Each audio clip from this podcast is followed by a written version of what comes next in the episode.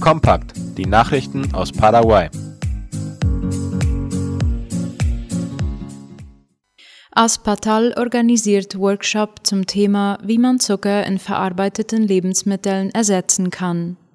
Der übermäßige Verzehr von Zucker und kalorienreichen Lebensmitteln kann Krankheiten verursachen und steht im direkten Zusammenhang mit Fettleibigkeit, wie die Tageszeitung La Nation schreibt.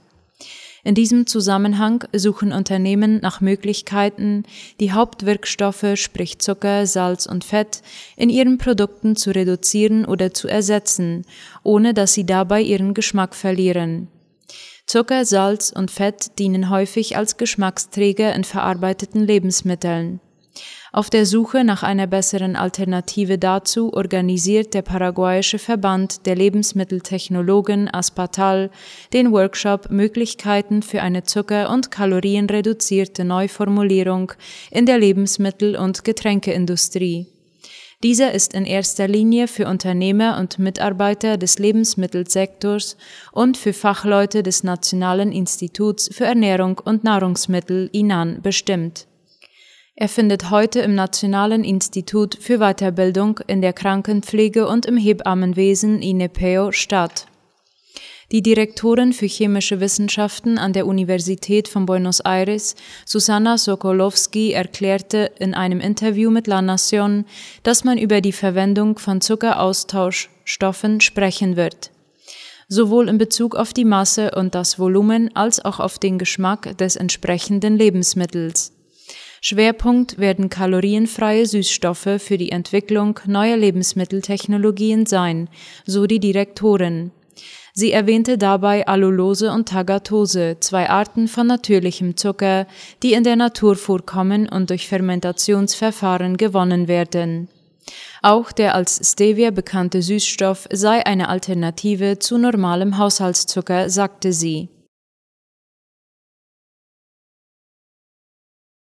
Das Gesundheitsministerium weist auf einen leichten Anstieg der Corona-Zahlen hin.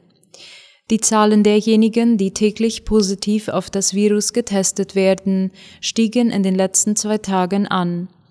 Nachdem mehrere Tage keine bis ein Todesfall in Zusammenhang mit Covid-19 und nur wenige Positivergebnisse registriert wurden, informierte das Gesundheitsministerium am gestrigen Mittwoch über 79 Neuinfektionen und fünf neue Todesfälle binnen 24 Stunden. Das Gesundheitsministerium mahnte, weiterhin die Gesundheitsvorschriften einzuhalten. In Salto del Guaira hat die Polizei gestern bei einer groß angelegten Razzia 16 Anwesen durchsucht. Sie sollen Mitgliedern einer Bande gehören, die gleich für mehrere Verbrechen im Grenzgebiet verantwortlich gemacht wird. Die Hausdurchsuchungen gestern früh fanden gleichzeitig statt, wie Paraguay.com berichtete. Die Staatsanwaltschaft suchte mindestens sieben Personen.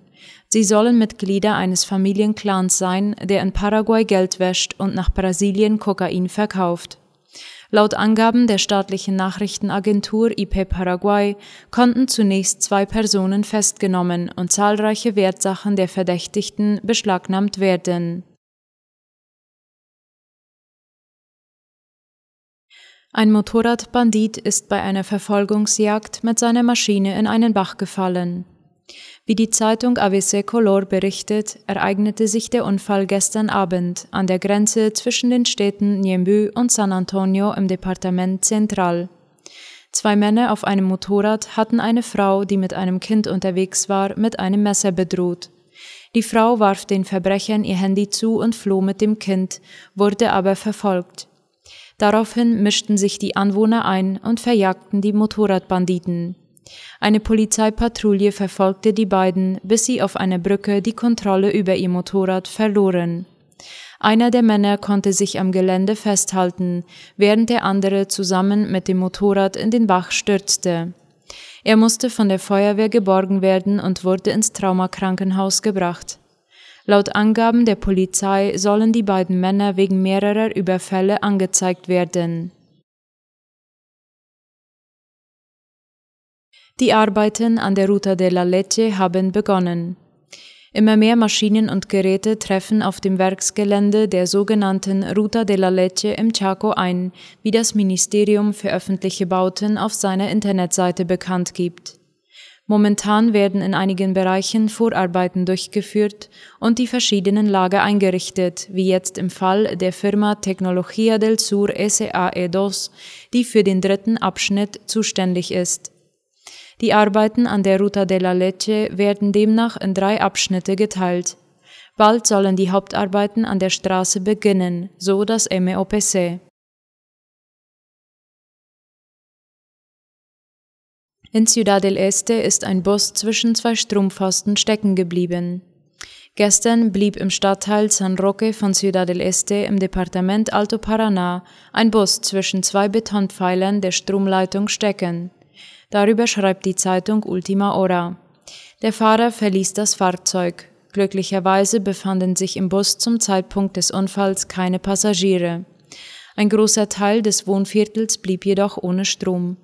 Ein Team der nationalen Elektrizitätsverwaltung Ande war kurz darauf zur Stelle, um die beiden Masten auszutauschen und so die Stromversorgung wiederherzustellen. Die Stadtverwaltung von Loma Plata hat in zwei Schulen Erweiterungsarbeiten eingeweiht. Darüber berichtet die Municipalität Loma Plata auf ihrer Facebook-Seite. Gestern Vormittag fand die Einweihung eines neuen Klassenzimmers in der Abram-Klassenschule und einer neuen Toilette in der Mariscal Lopez-Schule in Loma Plata statt. Der Veranstaltungen wohnten unter anderem der Bürgermeister von Loma Plata, Walter Stöckel, und der Bildungskoordinator der Vereinigung der Dienste für indianisch-mennonitische Zusammenarbeit Asim bei. Stöckel erklärte, dass die Bauten durch die Bereitstellung von Fonacide-Mitteln möglich waren.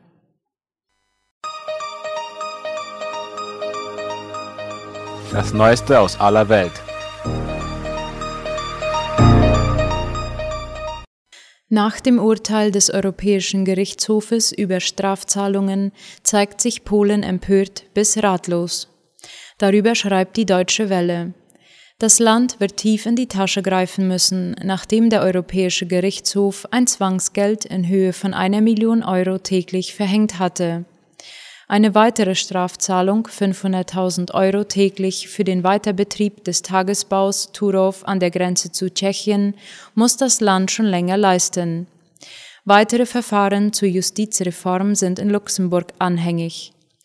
Die Rechnung aus Luxemburg sei die Quittung für Arroganz und Verantwortungslosigkeit, kritisierte Kamila Gasiuk-Pihowisk von der oppositionellen Bürgerplattform PO.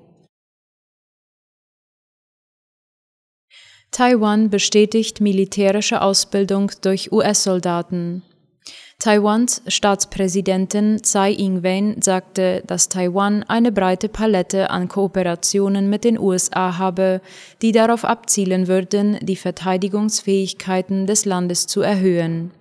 Sie habe Vertrauen, dass das amerikanische Militär die Insel im Falle eines chinesischen Angriffs verteidigen würde, sagte sie laut der Deutschen Welle.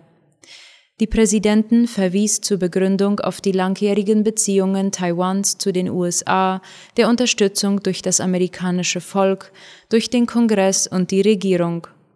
Tsai nannte ihr Land ein regionales Leuchtfeuer der Demokratie, das einem riesigen autoritären Nachbarn gegenüberstehe. Zugleich betonte sie, dass die Bedrohung durch Peking jeden Tag wachse. Die Präsidentin rief demokratische Partner in der Region auf, die Inselrepublik zu unterstützen. Angriff auf Innenminister in Haiti. Der haitianische Innenminister Liz Kittel ist gestern einem Angriff bewaffneter Männer entkommen, wie Latina Press meldet. Der Minister hatte das Ölterminal in Port-au-Prince verlassen, nachdem er an einer Veranstaltung teilgenommen hatte, bei der die Notwendigkeit verstärkter Sicherheitsmaßnahmen für die Treibstoffverteilung diskutiert wurde. Kittel wurde von einer Gruppe bewaffneter Männer beschossen, als er die Anlage verließ, die im Rahmen der von der Regierung errichteten Sicherheitsabsperrung für die Verteilung von Treibstoff durch Tankwagen errichtet worden war. Er ist nach Premierminister Ariel Henry der zweite hohe Regierungsbeamte, der in letzter Zeit von bewaffneten Gruppen angegriffen wurde. Vor einem Monat, anlässlich der Unabhängigkeitsfeierlichkeiten des Landes, wurde die Delegation des Regierungschefs von Mitgliedern der G9-Bande beschossen, einer kriminellen Vereinigung, die sich für die derzeitige Kraftstoff- und Energiekrise des Landes verantwortlich zeigt. Ecuador ist größter Empfänger spanischer Überweisungen in Lateinamerika. Ecuador festigt seine Position als größter Empfänger spanischer Überweisungen in Lateinamerika, wie Latina Press schreibt. Ecuadorianische Bürger, die in Spanien leben, schickten im Jahr 2020 Überweisungen im Wert von etwas mehr als eine Milliarde US-Dollar in ihr Herkunftsland. Damit ist das Andenland der größte Empfänger von Überweisungen aus Spanien in Lateinamerika. Oft leben mehrere Familienmitglieder von den Geldüberweisungen eines Verwandten aus dem Ausland und in mehreren Volkswirtschaften machen die Überweisungen den Großteil des Einkommens der Bevölkerung aus. Indien testet atomwaffenfähige Rakete. Indien hat eine atomwaffenfähige Rakete mit einer Reichweite von bis zu 5000 Kilometern getestet. Die Rakete vom Typ Agni 5 sei gestern Abend von einer Insel vor der Ostküste Indiens abgefeuert worden und in den Golf von Bengalen gestürzt, teilte das Verteidigungsministerium laut dem ORF mit.